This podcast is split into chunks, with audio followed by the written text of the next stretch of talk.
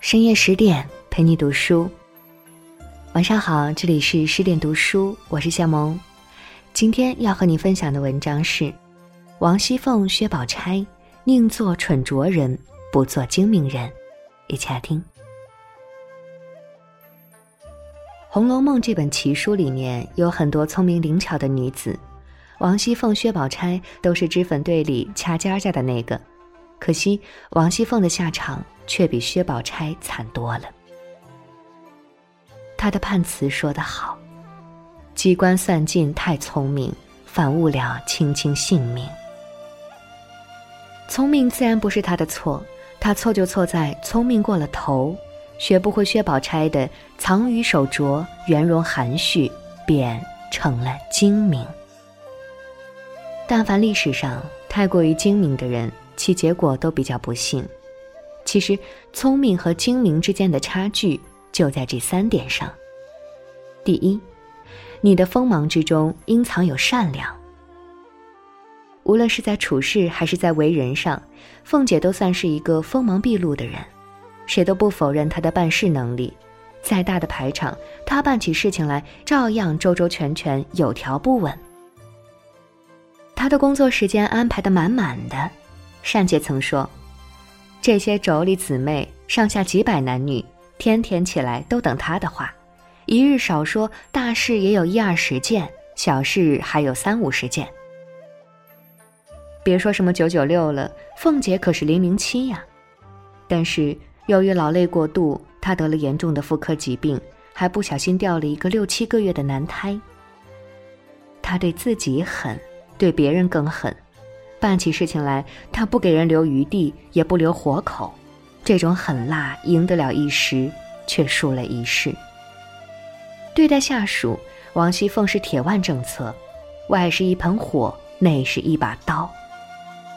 有下属迟到，旁边有人说情，可他还是不依不饶地打了二十板子，回头还要人回来叩谢。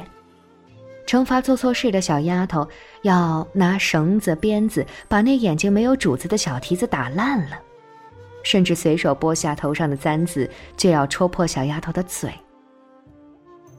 如果你在凤姐这样的领导手下混饭吃，对她锋芒太过、不留情面又容易记仇的做法，恐怕也喜欢不起来吧。她的手上还沾着好几条人命的鲜血。贾瑞有二姐鲍二家的，贾瑞对他有非分之想，直接给个冷脸回绝便是了，他却要下决心置他于死地。如果说贾瑞的死基本上是他自己作的，那么他对其他人的毒辣却是泯灭了人性。他的狠辣，人人都瞧在眼里，恨在心里，除了忠心耿耿的平儿，其他人对他只有惧没有敬。太平岁月里，仗着他的权势，一切还算是风平浪静。等到穷途末路之时，四面楚歌，留下的只有凄凉和落寞。那宝钗却又行为豁达，随分从时，不比黛玉孤高自许，目下无人，故深得下人之心。宝钗有锋芒，没人敢小瞧她。但他偏偏随份从时，不甘己事不张口，对下人和旁人，他也毫无怠慢之心。他的善良如同观音大士瓶中的柳枝，雨露均沾。湘云做东，宝钗了解他的为难之处，慷慨出螃蟹；黛玉体弱，常吃燕窝，有为难之处，宝钗便海量供应。他跟邢岫烟没有任何关系。却常暗地里施以援手。他知道香菱想进大观园，就以人少为理由，跟薛姨妈要来了香菱。孤苦的香菱在大观园里度过了人生中最快乐的一段时光。宝钗善良，却从不竖起道德的大旗；她帮助人，却从来不叫人难堪。一来帮人常在被人处，二来都是在他们最需要的时候。米兰昆德拉曾说：“同情并不意味着怜悯，而是能够体会对方的任何情感。”这一点，大气的宝钗做到了。正因为这不着痕迹的锋芒之外包裹着的厚糯的善良，才使得善解人意的宝钗成了姑娘们的知心姐姐。黛玉同他冰释前嫌后，把掏心窝子的话都说给他听。娇憨的湘云天天想着他来做亲姐姐。没有锋芒的善良是羔羊，任人宰割；没有善良的锋芒是虎豹，让人徒生畏惧。只有在锋芒之中藏着善良，才能让你在人世间行走时，既藏着软肋，又披着铠甲。这才是聪明之人的高明做法呀。第二，格局决定了结局。有人曾说，你的能力决定你能得到什么，而你的格局却会决定你最终能走到哪里。王熙凤的能力毋庸置疑，可是她狭隘的格局却引得她陷入了命运的泥淖。在家族中，她不仅贪权。而且贪财，处处抢尽了风头，占尽了便宜，对丈夫处处打压，对平儿施以手脚。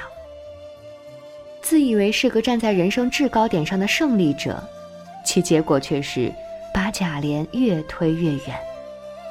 他不懂得进退之道，眼前所见的只有权势和金钱这两条狭窄的道道，偏偏又把强悍的作风带进了婚姻。大事小事都由着性子颐指气使。第二十三回中，他要贾琏跟贾政说，把管理小和尚道士的差事派给贾琴。贾琏不愿意，凤姐便把头一梗，把筷子一放，腮上似笑不笑的瞅着贾琏道：“你当真的是玩话？”如此的高压政策下，天长日久，贾琏大概对他是只有怕。没有爱了。等到偷取尤二姐的时候，贾琏对王熙凤已非常不满。人人都说我们那夜叉婆齐整，如今我看来，跟你实鞋也不要。害死尤二姐事件，使得贾琏彻底断送了对她的一丁点爱意。凤姐先是自导自演，安排二姐的前未婚夫张华到衙门去告状，接着又大闹宁国府。对着尤氏脸上啐唾沫，事后又差点将张华杀掉灭口。他指使庸医打下尤二姐腹中胎儿，嫁祸于秋桐，后又对尤二姐百般羞辱，引得尤二姐吞金自尽。他只见得眼前利益，却从不做长远打算，很大程度上触犯了贾琏的底线，耗费了贾琏对他的一番情谊。他不懂得。站得高方能望得远的道理，以为凡事凭个狠字就可以解决一切，看似处处占了上风，却不知道他所占据的不过是一座冰山，时日一到，皆数消融。曹雪芹给王熙凤的判词是：“凡鸟偏从末世来，都知爱慕此生才，一从二令三人慕，哭向金陵。”事更哀。凡鸟就是繁体里的凤，喻指在俗世挣扎的王熙凤。后两句告诉我们，贾琏对她的态度是逐渐转冷，先是对她言听计从，后来是二令，也就是冷落，最后三人木暗示王熙凤的最终结局是被休。韩寒在《所有人问所有人》说。一个人年轻时候的容量比什么都重要，这决定了一个人生命的宽度，决定了你将来能够建立的格局。经历过家族昔日的鼎盛繁华，使得薛宝钗一颗敏感的心能够一叶知秋。早慧的她比任何人都看得更高，看得更远。她参透世间没有永远的繁华，也看出盛极必衰。是人世间铁的规律。《了凡四训》里说：“吉命当荣显，常作落寞想；吉时当顺利，常作福逆想。”正因格局的高远，才使得他藏于守拙，安分随时，在物质方面删繁就简，并且尽可能的去帮助别人，一举手一投足都是聪慧之人的风范。薛蟠被柳香莲打了以后，薛姨妈急着要找人出气，宝钗却说：“他们喝酒，酒后翻脸是常情，谁醉了多挨几下也是有的。况且咱们家这个无法无天，也是人所共知。今儿偶然吃了一次亏，就这样兴师动众，显得以这亲戚之事欺压常人。鹰立如睡，虎行似病。”聪明人都懂得藏于手拙，才华不逞，得饶人处且饶人，才有兼鸿任巨的力量。一番话消了薛姨妈的气，也让读者暗暗佩服宝姑娘格局之高远。生活中，很多人如同王熙凤，往往受自身格局所限，为一时利益所蒙蔽，看不清未来，最终失败。成大事者必先布大局，正如电影《一代宗师》里所说：“见自己，见天地，见众生。”如是，以大视角切入人生，才能站得更高，看得更远，做得更大。而大格局往往决定着事情发展的方向，掌控了大格局，也就掌控了局势。第三，宁做蠢拙人。不做精明人。作家刘世芬对《红楼梦》中的聪明人的差异做了四种区分：一是有智慧的人，二曰聪明人，三曰精明人，四曰机灵鬼。他把王熙凤归类为精明人，薛宝钗归类为聪明人，深合我意。中国人做事常耍小聪明，爱玩手段。排队时见缝插针的插队，做工程时偷工减料，该缴纳的税款能逃则逃，还自以为很聪明。周国平曾说：“中国人的这种聪明，其实应该叫做精明。精明和智慧完全是两回事，但都被笼统的称作聪明了。精明是利益上的算计，人和人相处怎么样占便宜；智慧是从大处着眼。”就是要使自己活得有气度、有尊严、有价值。精明人借势而为，聪明人顺势而为。精明人急于表现自己的聪明，聪明人善于掩饰自己的聪明。精明人靠阴谋手段称霸天下，聪明人靠人品格局行走四方。王熙凤的结局很惨。然而，他当初偶然种下的一个善良的因，却让女儿乔姐收获了一个人生平安喜乐的果。当初刘姥姥落魄时，曾求助贾家，凤姐慷慨相助。贾家没落之时，失去自由的凤姐对着刘姥姥跪地哀求。